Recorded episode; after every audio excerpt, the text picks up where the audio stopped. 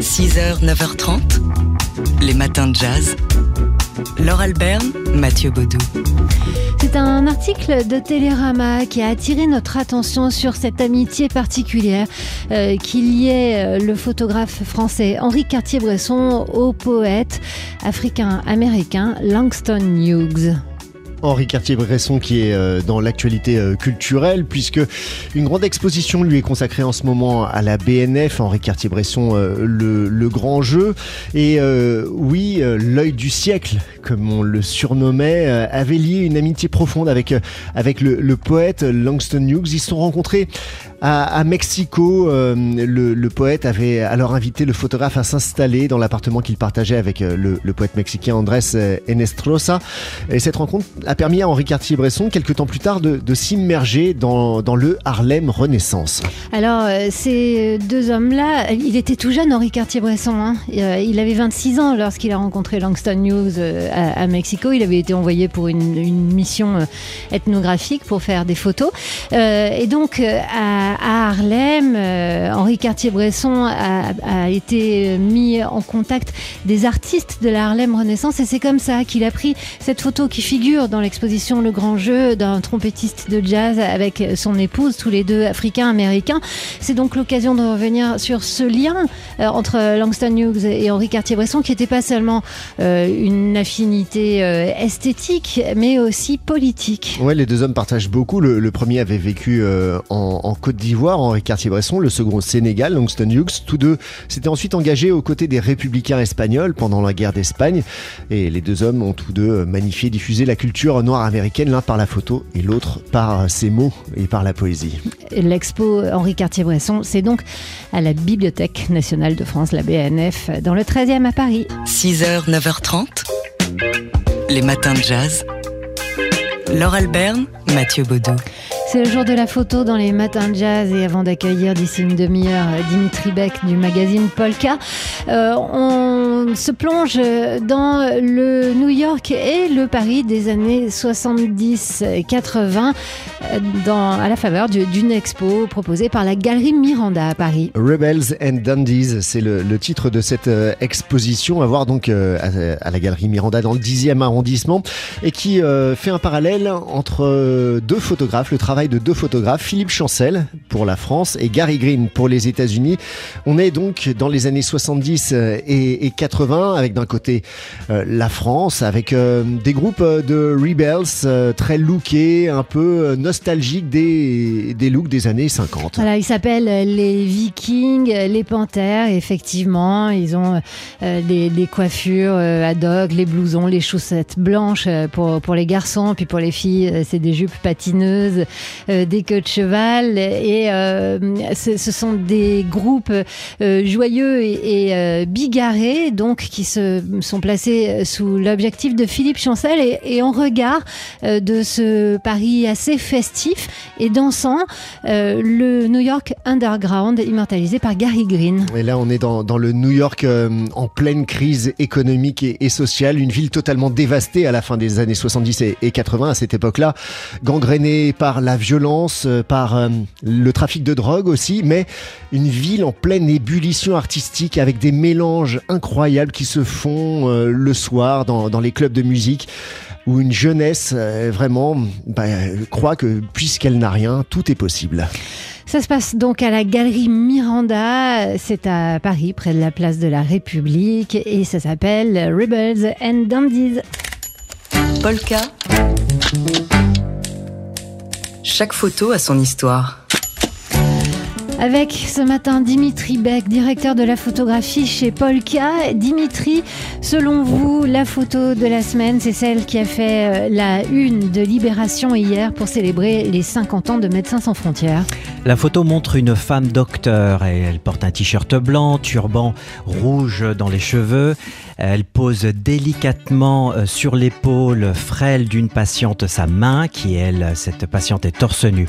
Toutes les deux sont positionnées de profil fil et au-dessus de ces deux femmes, eh bien, il y a une moustiquaire qui surplombe la scène. Alors l'image est calme et d'une grande pudeur.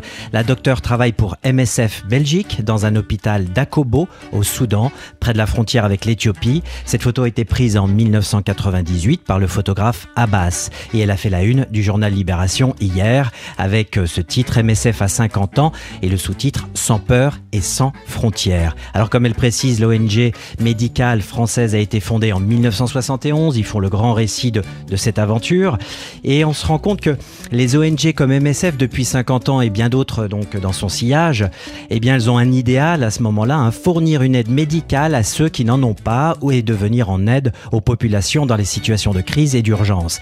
La photographie et le photojournalisme en particulier particulier a souvent été considéré comme l'ambassadeur ou l'ambassadrice plutôt de, de l'action humanitaire. D'ailleurs, sur la photo d'Abbas, si l'on voit deux personnes, ils sont en fait trois sur place. La patiente, la docteure et le photographe. Donc humanitaire et photographie vont de pair depuis euh, de, de, des décennies déjà. Alors si les uns sont là pour aider les populations locales vulnérables lors des tragédies ou dans des situations précaires, les autres, les photographes, sont là pour raconter et témoigner. Au fil des décennies, le photojournalisme a accompagné fait le récit de l'engagement humanitaire, à la fois pour toucher l'opinion publique, bien sûr, lever des fonds aussi, et rien de mieux que l'image et la photographie. Alors voilà, il y a eu des générations de photographes qui ont grandi aux côtés de, des bénévoles, des infirmiers, des docteurs et des autres humanitaires. Bien sûr, chacun a une mission différente. Et puis, mais malgré tout, ils ont quand même des dangers communs. C'est le terrain. Certains ont été pris en otage des pouvoirs locaux. Il y a des enlèvements même pires on sont tués. Alors, dans les reproches aussi, d'ailleurs, et ils ont ça en commun, les médecins sont considérés, les, humanitaires, comme des médecins blancs venus faire le bien dans, dans les pays pauvres, comme ce que l'on appelait le tiers-monde à l'époque, et avec une association d'une forme de néocolonialisme. Cette autocritique aussi, elle peut s'appliquer à la photographie dans notre milieu, hein, dans le monde occidental. Mais voilà, Aujourd'hui, on en est là, 50 ans après. Neutralité et impartialité, c'est ce qui doit guider les humanitaires. Objectivité, je dirais plutôt honnêteté, c'est ce qui doit conduire les photographes. On se questionne, et c'est ce qui questionne aussi sur cette photo prise par, par Abbas en, en 98. Il n'y a pas de bien et de mal. Il y a juste trois personnes qui sont là, au même endroit, au même moment. Il n'y a pas, il n'est pas question de compassion, mais d'action. Et la photographie est là pour raconter cette histoire, être sur place et montrer, c'est exister. Dimitri Beck, directeur de la photo du groupe Polka, a noté, si vous êtes intéressé par le sujet, que se déroule ce week-end le festival Médecins sans frontières avec des débats autour de l'humanitaire à la Cité Fertile à Pantin. Polka. Chaque photo a son histoire. Avec Dimitri Beck ce matin, euh, directeur de la photographie chez Polka Magazine. Euh, Dimitri, vous nous avez parlé tout à l'heure de Médecins sans frontières et vous continuez à nous parler euh, photo engagée et engagement dans la photo. Et cette fois-ci, je vais parler de Reporters sans frontières. Alors, il y a une grande tombola solidaire initiée au profit de Reporters sans frontières, qui, avec plus de 20 photographes, dessinateurs et artistes contemporains célèbres, mettent en jeu des lots à gagner avec pour but collecter des fonds pour venir en aide aux journalistes en difficulté dans le monde. Alors euh, tout ça, ça se retrouve donc sur une plateforme en ligne qui s'appelle karmadon.org, karmadon à écrire avec un K pour la première lettre, donc avec euh, Reporters sans frontières et c'est jusqu'au 29 juin, donc ça a déjà commencé. Alors dans les lots, bah, vous retrouverez euh, le livre de Henri Cartier-Bresson, vous en parliez ce matin, euh, et la, célèbre photo de Marc Ribou, La femme à fleurs, et puis des femmes photographes, des tirages de femmes photographes, Sabine Weiss, Dominique Kisserman et Véronique de Viguerie. Alors des femmes, on va continuer avec les femmes, avec ce programme, ce projet Elles font la culture. Le but cette fois-ci, c'est rendre visibles les femmes du monde de l'art et de la culture trop souvent sous-représentées, en commençant par la photographie. Faisons notre autocritique. Euh, c'est un projet qui est porté par le ministère de la Culture et son atelier numérique. Et donc c'est la photographie qui a été choisie comme étude de cas et premier terrain d'expérimentation. Voilà, tout ça donc de mettre les femmes à l'honneur pour que toutes et tous nous fassions partie du grand récit de la création. Alors allez sur le site Elles font la culture, euh, lié en rattachement avec le ministère de la Culture. Dimitri Beck directeur, je m'en étrangle, euh, directeur de la photographie chez Polka avec le dernier euh, magazine, euh, Polka Magazine, qui fait sa une sur Stephen McCurry. Polka. Chaque photo a son histoire. 6h, 9h30, les matins de jazz sur TSF Jazz. Demain, 12 juin, ce sera euh, le premier des deux Discard Days euh, organisés cette année, même si le Discard Day euh, reste euh, singulier dans la dénomination, c'est-à-dire donc la fête des disquaires et des vinyles. Et donc, euh, youpi. Oui, avant une deuxième édition le, le 17 juillet prochain, plusieurs villes donc en France vont célébrer le- ce Disquaire Day demain à Paris. euh, Hasard Ludique par exemple à partir de midi qui accueillera un immense euh, euh, marché de vinyle, 25 exposants, des labels, des disques indépendants euh, pour aller fouiner parmi quelques 15 000 vinyles. J'espère que vous avez de la patience et des bons doigts pour euh, ça. faire tourner les vinyles sous vos doigts. Puis c'est un chouette endroit, le hasard ludique, pour y passer son samedi.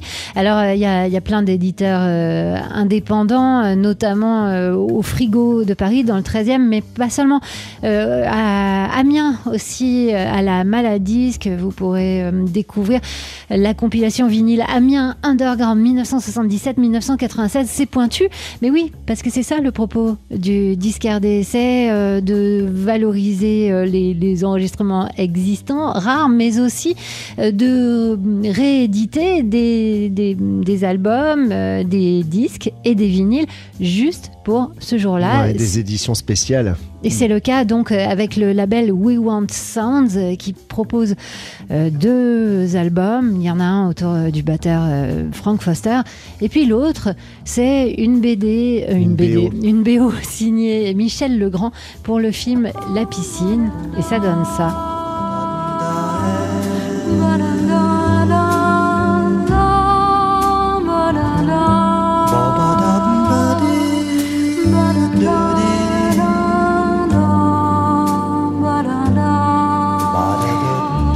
Savoir que Michel Legrand a composé cette musique juste après euh, le film L'affaire Thomas Crown avec euh, bah, le- les mêmes ingrédients.